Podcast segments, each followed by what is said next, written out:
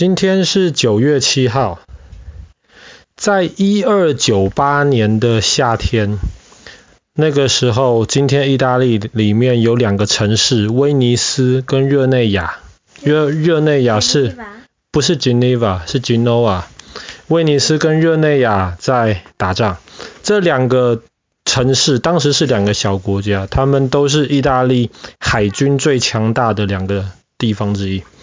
所以这两个国家在打仗，然后有一个来自威尼斯的一个人就被抓起来，然后在一二九八年的今天九月七号，这个威尼斯人被关在了热内亚的监狱里面。那你知道在监狱里面坐牢很无聊，没什么事情可以做，那么只能大家聊天。然后这一个威尼斯人，他就跟他一起坐监狱的其他同伴们讲到了发生在他身上的故事。这个人的名字叫做马可波罗。马可波罗当他很小很小的时候，他的爸爸跟他的叔叔就从欧洲从威尼斯到过了中国。怎么到的嘞？那个时候还没有大航海时代嘛。可是我们之前讲过蒙古西征。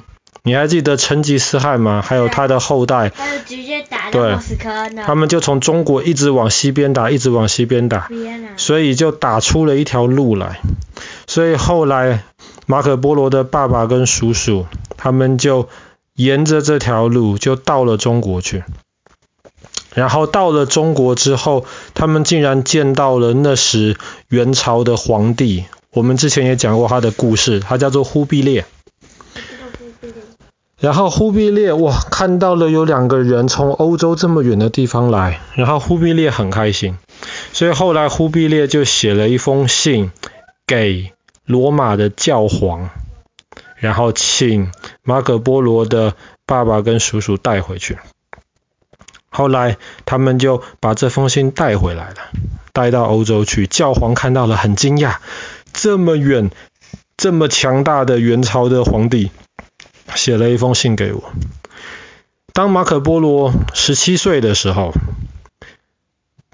他就决定，嗯，他要跟他爸爸一起把教皇给忽必烈的回信带到中国去。所以马可波罗在那个时候就有机会离开威尼斯到中国去。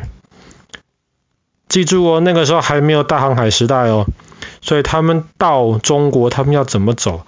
他们经过，他们基本上要经过欧洲东部的大平原，然后他们得爬过俄罗斯南边的高山，然后他们得爬过今天那种巴基斯坦、印度周国边境的帕米尔高原，然后过了帕米尔高原之后，他们得经过新疆的沙漠。马可波罗一行人花了四年的时间。总算从威尼斯到了北京。到了北京之后，他就把教皇的回信呈给了元朝皇帝忽必烈。忽必烈看着这个年轻人非常的喜欢呢、忽必烈就把他留下来在元朝做官，然后就派他到元朝的各地不同的地方去。那个时候的中国其实是很强大的。那个时候的欧洲，真正所谓的文艺复兴还没有真的开始。那个时候的欧洲基本上还是介于那种中世纪到文艺复兴中间的过渡的时期。所以马可波罗在中国看到了，哇，很多人都穿那种亮亮的，走来走去又会有一点那种反光，然后非常轻的那些衣服。那些衣服我们知道，对，丝做的。他就看到中国的路非常非常的大，而且有，而且有一些大道，这些大道是比周围的路、比周围的地更高起来的、鼓起来的。然后马车他们可以走在大道上面去，下雨的时候，因为大道比较高，所以也不会淹水。然后就像你刚刚说的，他们看到中国很多的桥是没有桥墩的，不像欧洲的桥下面要有杆子去支撑，中国的桥不用的。然后他们在那个时候，他们在那个时候看到，哇，中国很多人他们买东西做生意是拿着纸去做生意的，不像欧洲人那个时候需要拿银子，或是拿一些贵重的一些宝石这种东西。中国人可以拿纸去做生意，很奇怪。然后还有看到中国人吃的很多东西都非常非常的精致。在那个时候，欧洲很多地方其实连盐都不是非常常见的东西。可是，在中国看到的这些食物，看到的这些点心，是他在欧洲想都没想过。在中国那个时候，甚至他看到了邮局，他看到了你可以在中国很轻松的把信从一个地方寄到另一个地方去。当马可波罗在监狱里面跟他的那些一起坐牢的同伴讲的这些事情的时候，没有人相信他。大家都觉得马可波罗是在乱讲，全世界怎么会有这样子的一个地方呢？我们威尼斯是很强大的国家了，我们在威尼斯都没有看过这个样子的状况啊。可是那个时候有一个监狱里面的一个同伴，就默默的把马可波罗说的这些东西记录下来。后来马可波罗讲的这些东西就被出版成一本书。叫做《马可波罗游记》。马可波罗游记在后来的两三百年对整个欧洲影响很大。很多人说，大航海时代这么多欧洲的探险家想尽办法要往东边走，一方面当然是为了要绕过当时伊斯兰世界的势力范围，从中国能够拿到丝、茶叶跟香料。可是另一方面，也有很多人是因为马可波罗游记里面叙述的中国好像是一个到处都是金银财宝的一个地方，所以非常非常吸引这些人去。可是现在的历史学家，很多人就在争论马可波罗到底有没有去过中国？他是真的像他的游记里面说的，他去过吗？还是？他只是到了离中国很近的地方，比方说他可能到了波斯好了，或者是到中亚的哪里，然后在那边在那边听他认识的人说的而已。很多人认为马可波罗他确实有去过，因为他当时写的一些东西其实写的很详细。如果只是听别人说的的话，应该是没有办法听到这么详细的东西。还是小心的讲。可是也有很多历史学家怀疑马可波罗没有去过。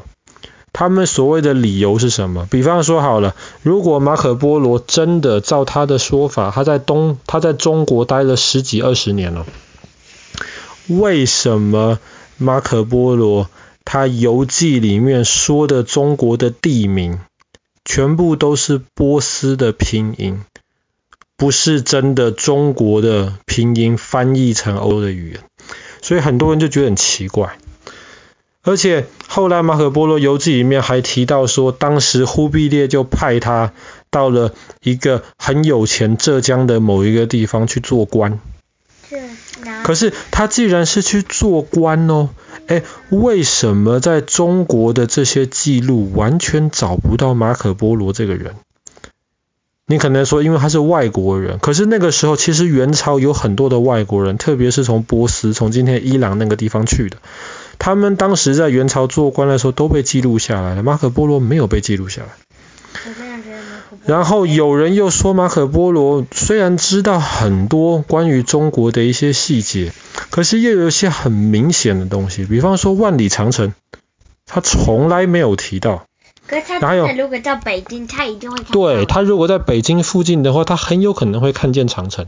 但是也有很多人说，马可波罗为什么没有提到万里长城？因为我们今天讲的万里长城，我们看雄伟的，其实是明朝后来才盖的。在元朝那个时候，你想想看，万里长城就是为了挡北方的敌人嘛。元朝本身就是从北方下来的，所以在那个时候，长城可能已经很破旧了。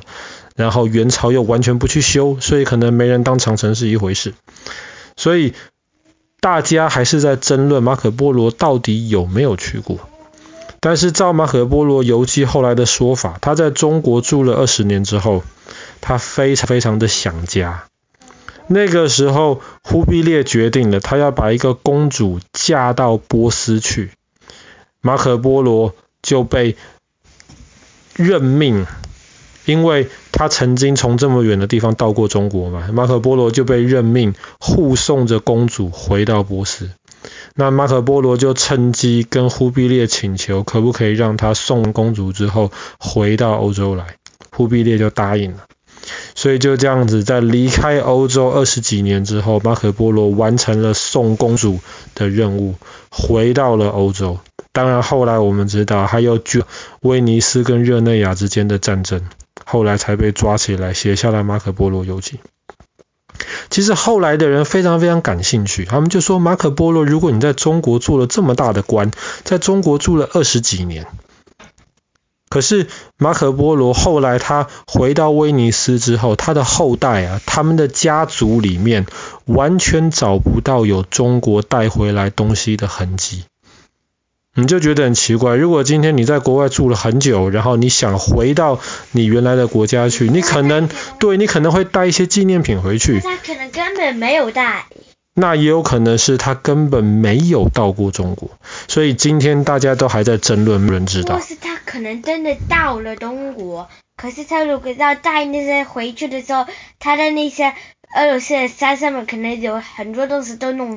好了，我们今天的故事就讲到这边。一二九八年的今天，马可波罗被抓进了热内亚的监狱里面，他的同伴就把他的故事《马可波罗游记》记录了下来。